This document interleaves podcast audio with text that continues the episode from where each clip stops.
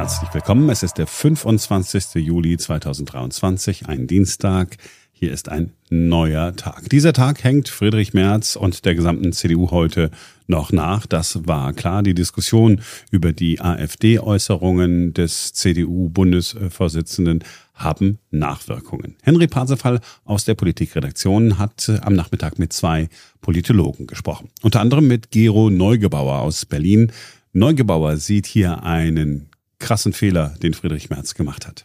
Man muss bei den Aussagen von Friedrich Merz überlegen, äh, was ein Parteiführer äh, tun muss, um die Identität der Partei, das heißt die Merkmale, die sie gegenüber anderen auszeichnet, dass die bewahrt und aufrechterhalten werden. Und wenn eins der Merkmale, die die Politik der CDU bestimmt haben, gewesen sein sollte oder immer noch ist, sich gegenüber der AfD abzugrenzen, äh, und er jetzt dieses abschwächt, dann schwächt er insgesamt auch das Profil der Partei. Und das weckt Zweifel auch an seiner Fähigkeit, eine Partei zu führen, die verschiedenen Strömungen innerhalb einer Partei zu integrieren.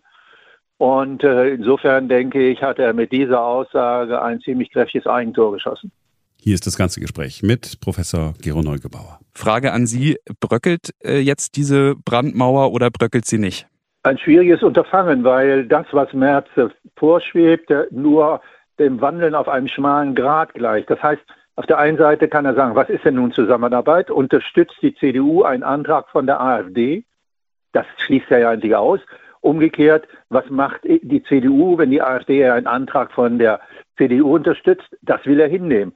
Aber das führt insgesamt doch dazu, dass er nicht mehr deutlich die Grenzen zwischen CDU und AfD in dem kommunalpolitischen Raum abgrenzt, in dem es darauf ankommt, viele Sorgen und Probleme der Bürger zu lösen und wo wir wissen, dass die AfD eigentlich immer nur Probleme benennt, aber keine Lösung vorschlägt. Also eher eher die AfD an die CDU binden möchte und die CDU wiederum als die Partei erscheinen lassen möchte, die die Probleme löst. Ein schwieriger Weg. Für März wäre es besser gewesen, hätte dieses Thema nicht so angeschnitten, dass man ihn so unterschiedlich hätte äh, interpretieren können. Also war diese Klarstellung, die jetzt heute kam von seiner Seite, dieser Tweet, der nochmal abgesetzt wurde, aus äh, Ihrer Sicht dann irgendwie notwendig fast schon? Das war äh, ein Tweet, der notwendig war, um noch größeren Schaden zu verhindern. Auf der einen Seite fühlen sich die in der CDU positiv angesprochen, die da meinen, man müsste enger mit der AfD zusammenarbeiten. Das sind insbesondere Teile von Landesverbänden in Sachsen, Thüringen, äh, gegebenenfalls auch in Brandenburg und Sachsen-Anhalt, da bin ich nicht so sicher. Aber es ist auf der anderen Seite eben auch ein Auflockern dessen, was da immer scharfe Abgrenzung geheißen hat. Das heißt, wenn Merz jetzt sagt, wir ziehen die Grenzen zur AfD nicht mehr so scharf, wie wir es eigentlich immer machen wollen, dann weicht er die CDU-Flanke auf und erlaubt es Menschen zu sagen, also ob ich nun CDU wähle oder AfD wähle, ist ja eigentlich egal, obwohl ich die CDU bevorzuge. Aber wenn äh, Merz sagt, in der Kommunalpolitik kann ich auch AfD wählen, dann wähle ich auch AfD. Das ist ja die Folge, wenn er in die Zusammenarbeit nicht mehr Grenzen setzt, aus denen dann deutlich wird, diese Partei vertritt ein bestimmtes Programm und die andere Partei vertritt ein anderes Programm. Und wenn man mit dieser anderen Partei, der AfD in diesem Fall, nicht zusammenarbeiten will, dann kann man nicht sagen, ja, aber unten, da machen wir das anders. Also eine schwierige Situation für die Verbände, für die Mitglieder, aber auch eine schwierige Situation für Friedrich Merz, weil es eigentlich so ein Verfahren ist, rennen die Kartoffeln, raus aus die Kartoffeln und äh, was will man denn nun eigentlich? Gibt es denn aus Ihrer Sicht ähm, da in der Union eine erkennbare Strategie im Umgang mit der AfD? Also wenn ja, wie sieht die aus? Ähm, wie, wie geschlossen ist man da als Partei? Es gibt bislang eine Strategie, das war die Strategie der sogenannten Brandmauer. Es gibt keine Zusammenarbeit mit der AfD auf allen Ebenen, insbesondere auch keine irgendwelche Anregungen in Regierungen einzutreten. Das war bislang äh, sozusagen die Linie, an der sich die CDU orientiert hat. Und wenn Merz jetzt sagt, äh, ohne dass es vorher eine Diskussion in der Partei gegeben hat, auf die er sich berufen kann, es gibt doch die Möglichkeit, mit der AfD auf der kommunalen Ebene zu kooperieren, dann ist das äh, so nach dem Motto, ja, man könnte vielleicht auch ein bisschen schwanger sein oder diese und jene erlauben. Aber es gibt in diesem Fall kein ein bisschen, sondern hier gibt es nur ein Entweder-Oder. Und das hat er jetzt verwischt. Inwie inwiefern spielt das jetzt wiederum der AfD in die Karten? Wir hatten gerade schon gesprochen, dieser, also diese Aussage, sie ist gefallen im Sommerinterview, der Tweet heute sozusagen nochmal eine, eine Nachbesserung oder eine Richtigstellung. Ähm, inwieweit spielt das trotzdem einer AfD in die Karten? Das spielt ihr deshalb in die Karten, weil nun dieses Brandmauer, äh, diese These von der Brandmauer äh, relativiert worden ist und äh, die AfD damit werben kann, dass es ihr jetzt gelingt, auf der kommunalen Ebene Anerkennung durch die CDU zu erreichen, was äh, die Voraussetzung auch dafür ist, dass demnächst dann AfD-Verbände die CDU auf Landesebene auffordern werden, mit ihr zusammenzuarbeiten, wo doch ja auf der Kreisebene diese Zusammenarbeit schon sozusagen toleriert worden ist. Und das wird eine schwierige Situation für die einzelnen Verbände, sich dann äh, auf Positionen zu bewegen, wo sie sagen, ja, einerseits wollen wir äh, in bestimmter Art und Weise Politik machen, aber andererseits auf keinen Fall mit der AfD. Nach dieser Aussage von Merz ist das für die schwieriger geworden. Jetzt ist ja heute die Diskussion sehr laut. Ähm, es gibt Stimmen aus der CDU, aber auch von anderen Parteien, die sich dazu äußern. Äh, mal so gefragt, die Diskussion, die kann man ja führen. Persönliche Meinung ist auch richtig, dass man sie führt und ist auch irgendwo richtig, dass dieser Aufschrei da ist. Ähm, aber was denn tun, wenn die AfD tatsächlich immer stärker wird und man dann in die Situation reinrutscht, dass man auf kommunale Ebene eben gar keine Mehrheiten mehr gegen die AfD findet? Ähm, wie geht man mit der Situation um? Das Problem ist richtig beschrieben. Die eine Frage ist, wie sieht dieses Parteiensystem aus? Und wenn in diesem Parteiensystem es äh, eine Partei gibt, die gegenüber zwei anderen Parteien ein Ausschließungsgebot gemacht hat, dann ist es die CDU, die ja weder mit der Linken noch mit der AfD koalieren will. Obwohl, wenn wir zurückgehen in die 90er Jahre, auf vieler Ebene, örtlicher Ebene Zusammenarbeit mit, äh, zwischen PDS, Vorgängerin der Partei Die Linken und CDU gegeben hat. Das andere Problem ist, äh, dass man mal nach den Gründen forscht, warum die AfD hochkommt. Und einer der Gründe ist sicherlich die Art und Weise, wie die Regierung ihre Politik verkauft. Ein weiterer Grund ist die möglicherweise nicht so gut ausgeprägte Führungsfähigkeit von Olaf Scholz, die gerade Menschen in Krisenzeiten, ja, die ein äh, Bedürfnis nach Sicherheit und Autorität haben, nicht entgegenkommt. Eine dritte ist die Tatsache, dass die CDU als Opposition im Bundestag sich nicht so inhaltlich deutlich als Alternative zur Regierung darstellt, dass man sagen kann, die können wir wählen.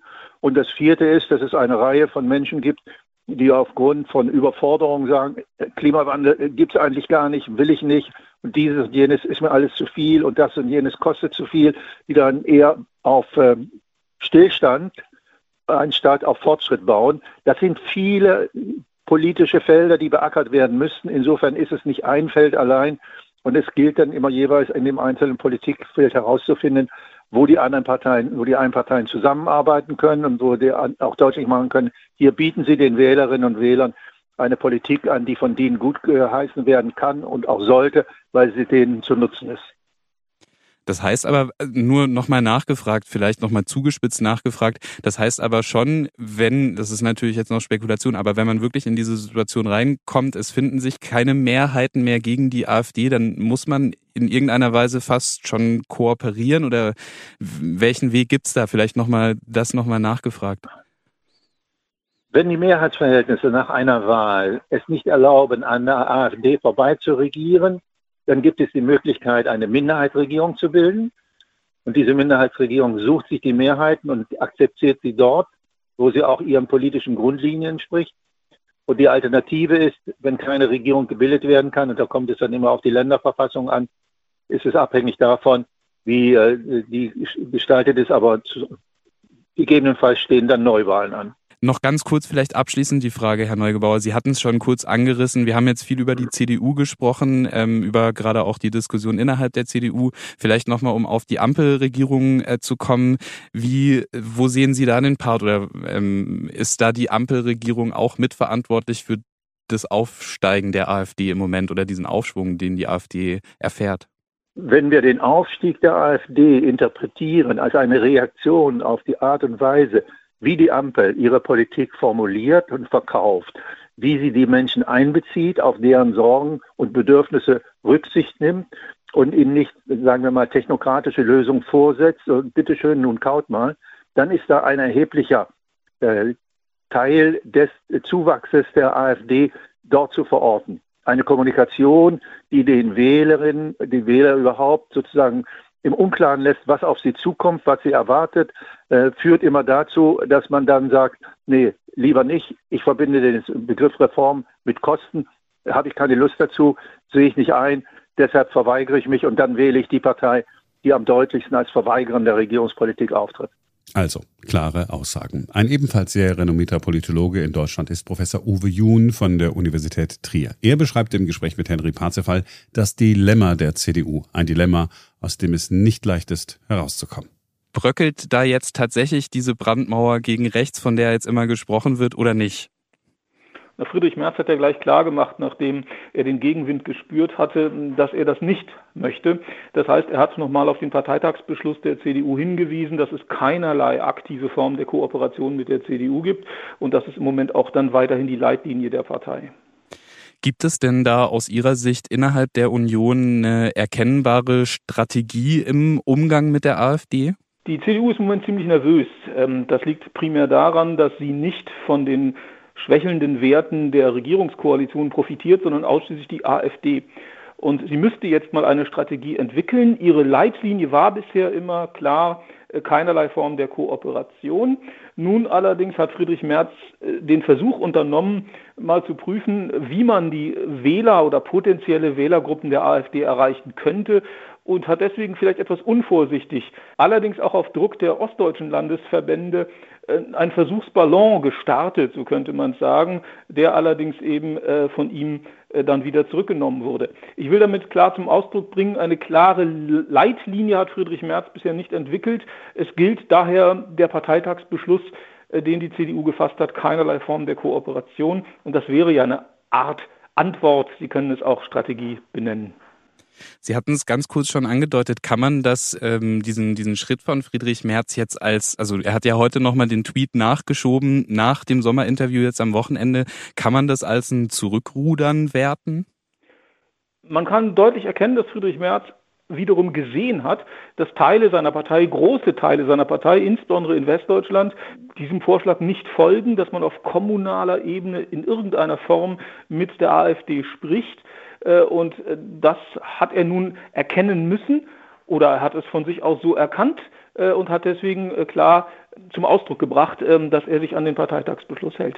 Der Aufschrei, der war ja durchaus groß oder auch laut. Ich persönlich äh, finde den auch durch, also ich finde auch durchaus richtig, dass da genau hingeguckt wird, ähm, dass es diesen Aufschrei auch gibt. Aber trotzdem auf, auf lange Sicht mal gefragt, kommen wir denn um, also wenn jetzt die AfD weiter diese Umfrageergebnisse erzielt, weiter einen Aufschwung erlebt, kommen wir da nicht drumrum, irgendwann mit der AfD, wie soll ich sagen, ähm, ins Gespräch zu kommen, jetzt gerade auf kommunaler Ebene, wenn beispielsweise sich wirklich keine Mehrheiten mehr gegen die AfD finden oder bilden lassen?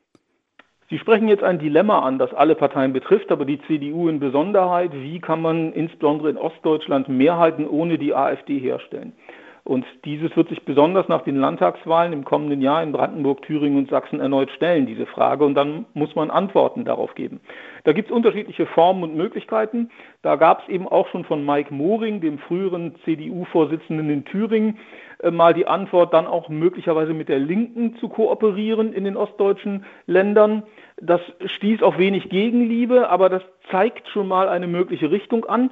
Auf jeden Fall ähm, ist es am Ende ein Dilemma, ist es ein schwieriges Problem, das Sie ansprechen und eine Lösung muss diesbezüglich gefunden werden. Und man darf gespannt sein, wie die Lösung am Ende aussieht. Da hat Friedrich Merz, wie gesagt, jetzt Andeutungen gemacht, aber sein Zurückrudern deutet an, dass das im Moment für die CDU in der Form nicht in Frage kommt. Das heißt, da wird man wahrscheinlich jetzt noch innerparteilich irgendwie auch Diskussionen erleben. Also, oder anders gefragt, braucht es da so eine, so eine Kursdiskussion innerhalb der Union?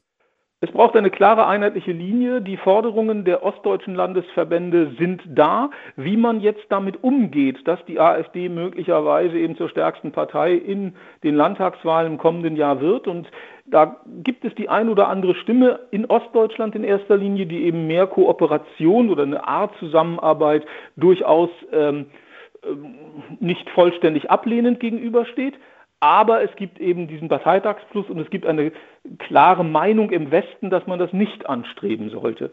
Ähm, da ist im Westen die Mehrheit relativ deutlich, auch wenn es einzelne Mitglieder gibt, die das auch im Westen äh, für nicht unmöglich halten. Und nun muss Herr Friedrich Merz und nun muss die Parteiführung klären, äh, wie man eben mit diesen Forderungen umgeht und wie man wie Sie es sagten, Mehrheiten herstellen kann, äh, wenn die AfD tatsächlich zur stärksten Partei wird, sodass eine Mehrheitsbildung ohne die Linke äh, sehr schwierig wird. Im Moment versucht man es ja mit großen Koalitionen, äh, die die Grünen und die FDP mit einschließen, also fast Allparteienkoalitionen außerhalb von AfD im Osten. Aber ob das die Antwort ist und ob die CDU tatsächlich bereit wäre, auch mit den Linken zu koalieren, das ist im Moment mehr als diskussionswürdig.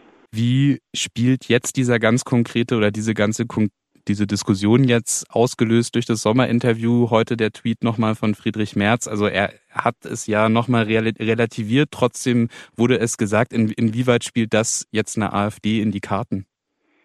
Es ist dann die große Frage, äh, macht man die AfD hoffähig oder salonfähig? Das steht ja dahinter dass wir über sie sprechen, ist schon mal günstig für sie, weil dann die Aufmerksamkeit wieder auf sie gelenkt wird.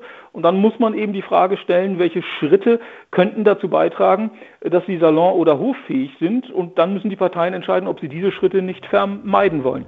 Ähm, das sind die Fragen, die am Ende durchaus im Hintergrund lauern, wie Sie auch schon andeuten. Das war's für heute. Wir sind morgen wieder für euch da, denn dann ist wieder ein neuer Tag.